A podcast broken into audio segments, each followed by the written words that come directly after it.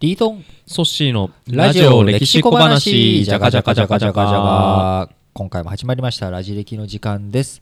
なるほど。いっぱいこうランチタイムに「へえそうなんだ」ってちょっと隣の席のあの人に言われちゃう。そんな情報を今日もお送りしたいと思いますが今回はですね、言葉の定義をまた一つちょっと言ってみようかなと思ってるんですが、はい。まあ、それを言っちゃおしまいよというようなことってあると思うんですけれども、はい。これを誰々さんの例えばよく上司とかに激鱗に触れるとかって言ったりしません？言います。激鱗ってどんな漢字書きます？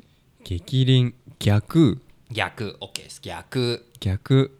なんでしょう？キリンの鱗鱗なんですね。鱗か。鱗。逆さになってる鱗っていうのがあってこれが竜。竜。ドラゴン。おおのはい。ところについてるとうん。言われていて、うん。これを触れるとどんな人間であってもうん。食い殺されてしまう、うーん。これが激鱗っていうはい。話なんですね。で誰にでも激鱗というものがあると。ドラゴンだけじゃないこれはものの例えとしてドラゴンのその激鱗っていうのを使ってきてるんですけれども、人間誰しもそれを言っちゃおしまいだよっていう人間関係をぶち壊す一言があるわけです、うん。例えば何でしょうね。何でしょうねって あんまりこうあれですけど人本人うがん。やっぱ気にしていることとか、うん。コンプレックスに思っていることとかうをん。あえてゴリゴリうん。オブラートにも包まず踏みにじる。うん。これはまさに人間関係悪くなってしまうわけですよ。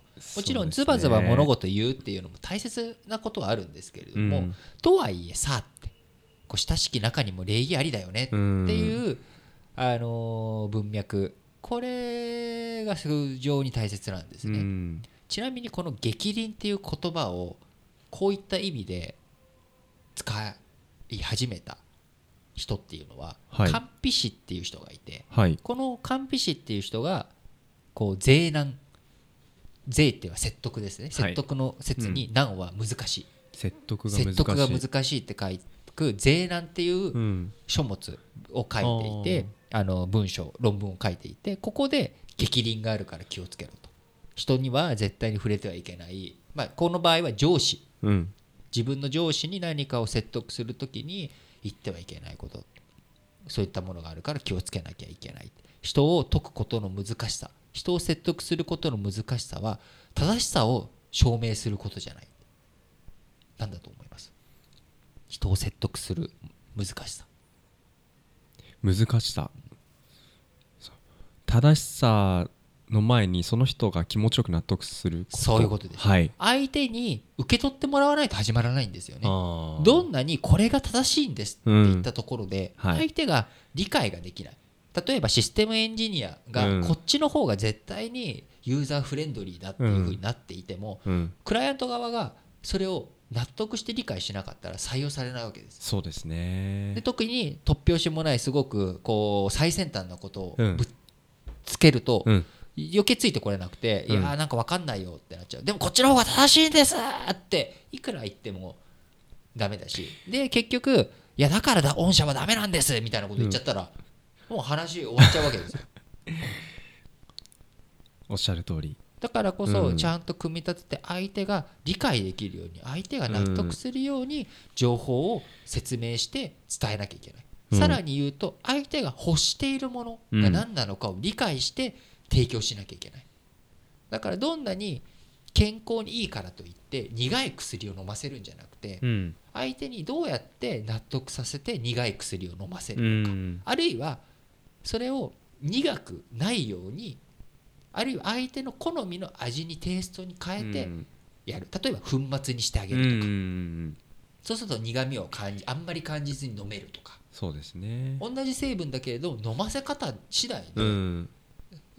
相手がいかに楽になるか。例えばあのインシュリンの注射ってあるじゃないですか。はいあの糖尿病の時に、うん。昔って本当に注射針でやってて結構痛かったのをすごいマイクロなちっちゃい針にして、はい。結構その痛みを和らげるよううんうなんうん。注射針を開発があったりとか。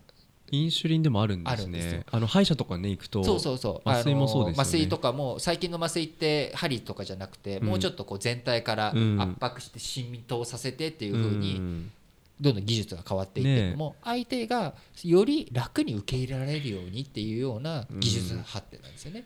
でも入れてるものは一緒です一よね。緒なんです。だからどんなに同じ成分同じ内容を伝えようと思っても、うん。伝え方、うん。プレゼンってすごく大切なんです。よ。なるほど。なんかそうすると小手先の話じゃないかっていうような本質じゃないっておっしゃる方もいると思うんですけれども、はやっぱりもちろん本質大切なんです。うんでもそれをどう伝えるのか。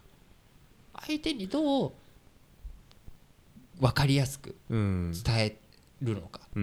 どんな勉強どんな科目でも大切なんですよ。大切じゃない勉強大切じゃないことって何一つないうん。です、学校の勉強だって。ただそれの役に立て方を教えてくれる人がなかなかいない、特に学校の先生というのは社会人じゃない社会人を経てない方っていうのが多かったりすうるわけですよね、ん。そうするといいまいちどう実際に自分が社会に出るよりかは大学で勉強して、うん。そのまんまおあの学者になりました、うん。あるいは先生になりましただと、うん。その自分はもうすでに楽しい人なんです、うん。その面白さを知ってる人だから、うん。どうして面白くさせるのかっていうところがうんまた違った技術が必要。なるほど。でそれを一生懸命研鑽されてる方うんの授業ってああの先生の授業面白いっていう先生って高校にいませんでした？よ全然自分興味のないうん。授業なのうに、好きな科目じゃないのにあの先生の授業はなんとなく、そうですね。覚えてるなとか。うんうんうん。そうですね。やっぱり話の組み立て方次第で同じ教えることでも全然印象が変わってくるって学校の授業でもあったしまあね仕事のプレゼンとかでも。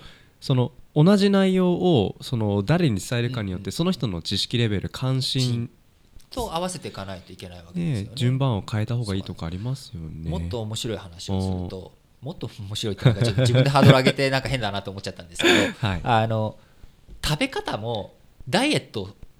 あ。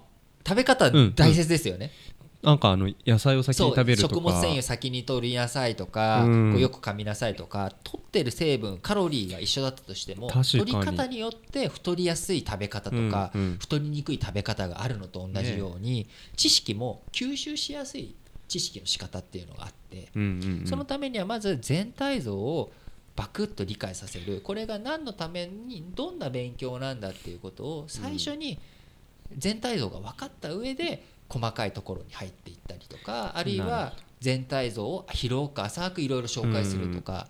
ものによって取り組み方やり方って違うわけです。うん。最初からもうそれが得意な人とか好きな人っていうのはうん。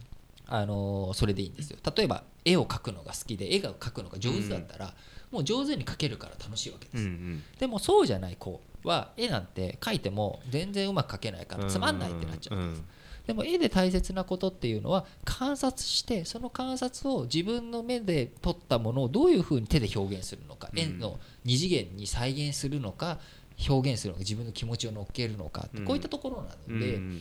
あのーそこの部分にどういうふうにしたらうまくできるんだろうっていうことに気づかせてあげるとか、うん。あるいはその思いをこう表現させてあげる、うん。あるいはそもそもなんで僕はつまらないと思っているのか、うん。それを聞いてあげる引き出してあげる、うんでそれに対してソリューションを提示してあげる、うん。横も使っちゃいましたね。こういうふうにしながら学習意欲だったりとか、うん。世の中の興味とか好奇心を湧き立てていく、うん。っていう必要性があるんですね。